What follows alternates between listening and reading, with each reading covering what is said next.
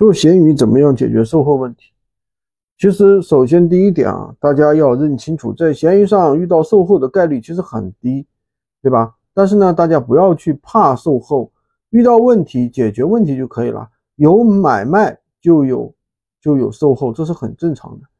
首先，如果说客户说有质量问题，对吧？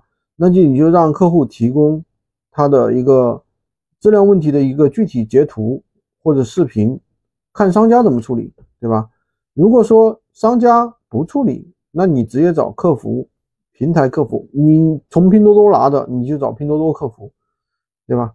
那么首先第一点啊，闲鱼平台是不支持七天无理由退货的。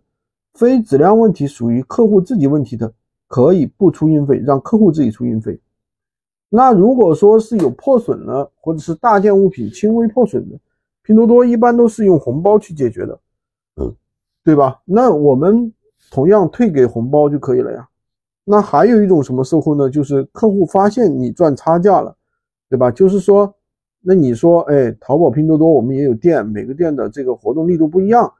然后淘宝、拼多多呢有补贴，闲鱼平台目前没有补贴。那这个时候呢很简单，你给给个好评，我给你退差价就行了，对吧？那我们尽量站在客户角度去解决这个问题就行了，就是。说个好话呀，对吧？道个歉呀，就可以了呀。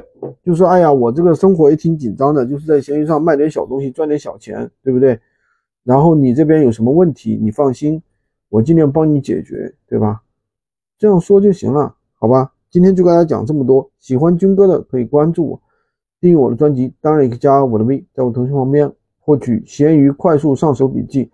如果你想获取更多的快速。听了我们的节目还是不知道怎么操作，那可以进入我们的训练营，快速学习，快速赚钱。